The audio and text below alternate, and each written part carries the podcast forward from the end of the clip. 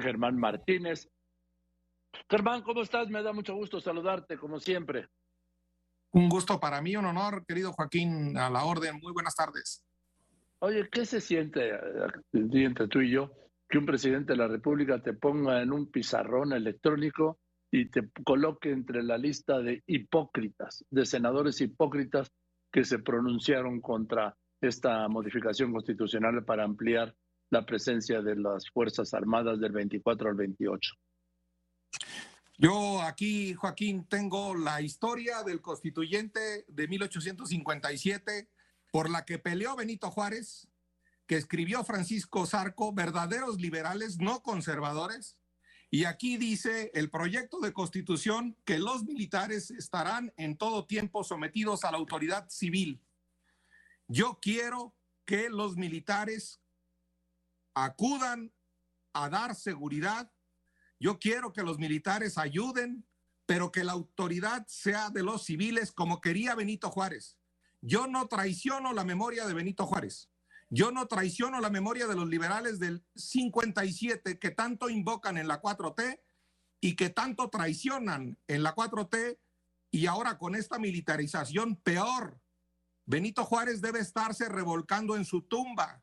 Quien quería fueros y religión, ese era el grito del vendepatria Santana, de Antonio López de Santana. Él quería fueros y religión.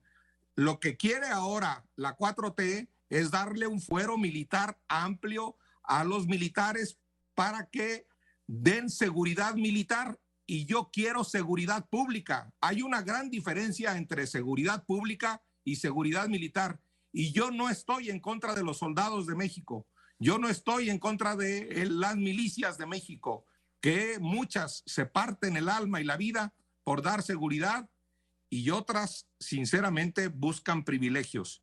Entonces, yo me siento honrado de mi actitud, yo me siento tranquilo frente a mi conciencia, anoche dormí tranquilísimamente, ni sentí el temblor, porque estoy libre en mi conciencia. A ver, pero las Fuerzas Armadas siguen dependiendo del de un civil, el presidente de la República, como comandante supremo de las Fuerzas Armadas, ¿no, Germán? Sí, pero cada día ganan más terrenos, están en las aduanas, están en los aeropuertos. Ahora, las últimas leyes inconstitucional les dimos el registro de los vehículos. Para quienes nos escuchan en su coche, los, el vehículo, la identificación del vehículo la tendrán los militares. Y también reparten gas, reparten vacunas, eh, hacen aeropuertos, están haciendo el tren Maya, les dan a algunos y están eh, generando dos tipos de militares, Joaquín. Esto es los militares que van al campo de batalla, a Paxingán, a, mi tierra, a Tamaulipas, a Sinaloa, a combatir el crimen, y los militares que van a los contratos, al tren Maya. Están generando dos tipos de eh, milicia, unos premiados con contratazos y otros los llevan a dar balazos y eso no es correcto. Yo insisto en que se puede hablar de seguridad pública, la estrategia de seguridad pública la aprueba el Senado, pero si es seguridad preponderantemente pública. Así lo ha dicho la Corte y así lo han dicho todos. No, yo no estoy en contra de que los soldados participen en la seguridad pública, pero coordinados y subordinados al mando civil y no eh, a tantas tareas que esto es la militarización. La militarización es muchas tareas, una cultura de orden, de obediencia, un armamento superior al de la policía civil y estamos dejando por el otro lado la tarea de organizar una policía civil, Guardia Nacional, que por cierto, así también le llamaba Benito Juárez, Guardia Nacional, una Guardia Nacional de veras profesional, científica, que tenga presupuesto.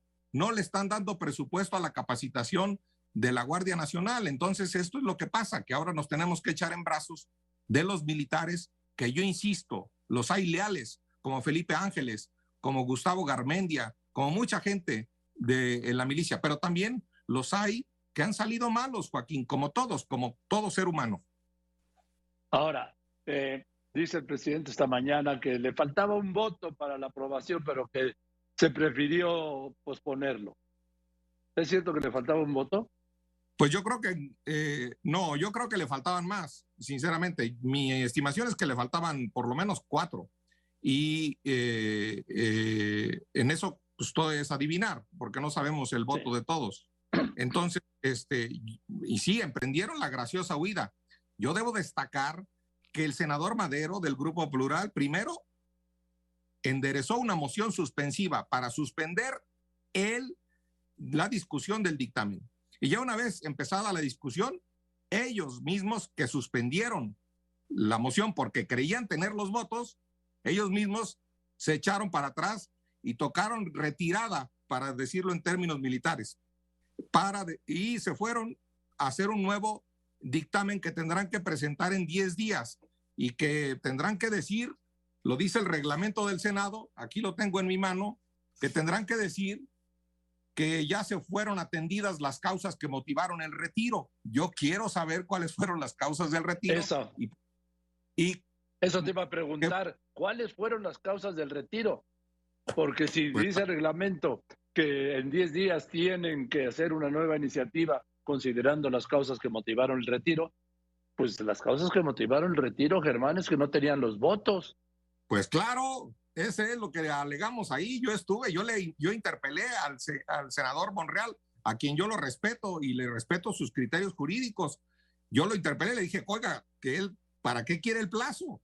Primero, el plazo parlamentario. ¿Con qué motivos? Lo dice el reglamento. Y segundo, ¿para qué quiere el plazo militar? El plazo militar, porque si quieren un plazo militar, está el estado de excepción, el estado de sitio que dice el artículo 29 de la Constitución donde se suspenden las garantías individuales y la situación es tan grave como dicen en algunos lugares del país, que yo creo que sí es grave. Y, es en ese sentido, es en lo, que, en, lo que yo le pregunté al senador Monreal. ¿Quieren extender el mandato? Pues ahí está el, el estado de excepción, el estado de sitio, el toque de queda, para ponerlo en términos militares otra vez. Pero yo insisto en que el artículo 21 de la Constitución y los compromisos internacionales que México tiene en materia de detención de personas, de transparencia, de tortura, que implican a los militares, no les va a alcanzar ni la reforma a la Constitución para darles ese fuero militar. A nadie le alcanza un fuero para violar los derechos humanos. Y yo no estoy diciendo que todos los militares violen los derechos humanos. No, yo lo respeto y aprecio a los militares, pero sí puede haber algunos y es necesario ponerle límites. Entonces, cuando traigan el dictamen, yo voy a preguntar cuáles fueron los motivos y si ya se subsanaron esos motivos para retirar, porque los motivos, el motivo real es que no tenían los votos. Ahora, eh, hay un punto aquí que el presidente dijo hoy, voy a volver a presentar voy a volver a presentar la iniciativa. Pues no era del PRI, Germán. Pues ese es el tema, ah, Joaquín. Nosotros estamos dispuestos a intercambiar argumentos, incluso a que no, a mí no me llama a sorpresa que el secretario de gobernación hable con los senadores y los presione. Lo que me llama a, eh, a enojo y repudio es lo que ya muy bien Héctor Aguilar Camina ha llamado una salchichonería. Estas sinvergüenzadas de repartir impunidades, cargos y etcétera. Entonces, este, yo estoy de acuerdo en que vaya el, el, secretario de Gobernación al Senado, que vaya el secretario de la Defensa, que vaya el secretario de Marina, la señora secretaria de Seguridad, y se genere una nueva iniciativa, es lo que con todos los grupos parlamentarios, no con algunos seleccionados de manera eh, eh, convenenciera y hasta corrupta, con algunos para irlos a cooptar. No, yo quiero convencerme, yo quiero convencerme de, de que lo que estamos haciendo es lo correcto, porque es mucho el dolor.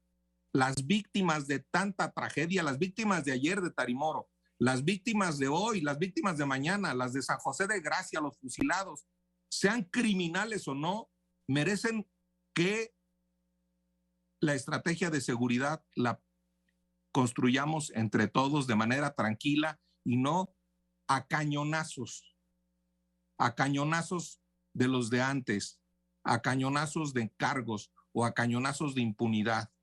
No, yo no estoy dispuesto a votar una minuta que se construye a cañonazos.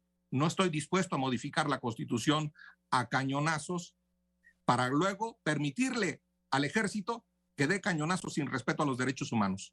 Yo no quiero una clase privilegiada ni empresarial, ni eclesial, ni militar. En eso soy absolutamente liberal y soy absolutamente juarista. Y más juarista que los que se dicen juaristas en las mañaneras o en el Senado de la República. Gracias, Germán. Ya me quedó muy claro. Te mando un abrazo. Al contrario, Joaquín, yo a ti me da mucho gusto verte. Igualmente, Germán Martínez, senador independiente.